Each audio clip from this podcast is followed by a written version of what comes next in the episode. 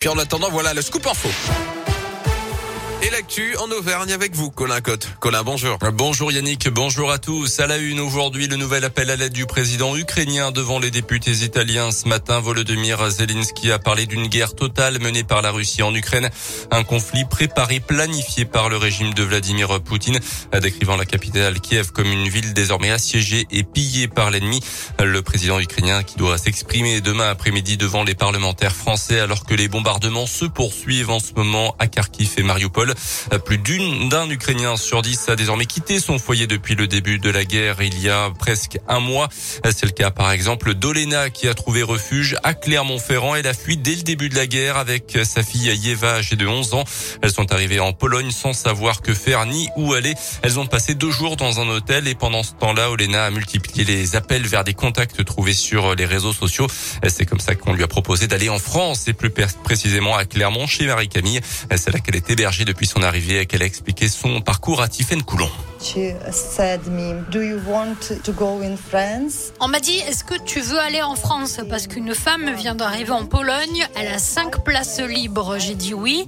Et le lendemain, j'ai rencontré Camille. Elle m'a dit, n'aie pas peur, je suis là pour vous aider et vous sauver. Bien sûr, c'est très difficile parce que je m'inquiète pour mes parents, mon mari et ma sœur qui sont restés là-bas. J'espère que la guerre sera bientôt finie et que je pourrai rentrer en Ukraine. Un appel aux dons pour organiser des convois a été lancé par le collectif uamitié.org. Plus d'informations sur notre site internet radioscoop.com. Dans l'actualité également en Auvergne, près de 300 kilos de cuivre dérobés par trois jeunes de la communauté des gens du voyage dans l'enceinte de l'ancienne usine Luxfer à Gerza. C'était ce week-end. Arrêtés en flagrant délit, ils sont suspectés d'avoir tenté d'y dérober ce précieux métal et ont aussitôt été placés en garde à vue. C'est le dernier jour aujourd'hui pour voter pour le village préféré des Français. 14 communes sont en liste, dont Dieulfi dans la Drôme qui représente la région Auvergne-Rhône-Alpes. On connaîtra le gagnant durant le courant du mois de juin sur France 3. Un peu plus de deux ans désormais des JO 2024 à Paris. On en sait plus sur la billetterie de l'événement.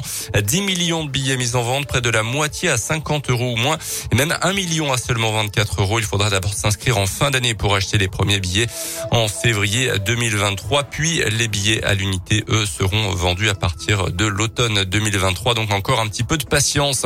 Un jackpot en Auvergne. Un habitant de vient de remporter ce week-end 15 millions d'euros au loto. Il ou elle a désormais deux mois pour se manifester auprès de la Française des Jeux pour récupérer son gain. 15 millions d'euros, ça représente environ trois mois et demi de salaire pour la star brésilienne du PSG Neymar. Le journal L'équipe dévoile ce matin les salaires des joueurs du championnat de Ligue 1. Les Parisiens trustent 21 des 30 premières places. Momo Bayo est le premier Clermontois avec un salaire d'environ 50 000 euros par mois. Parfait, merci beaucoup.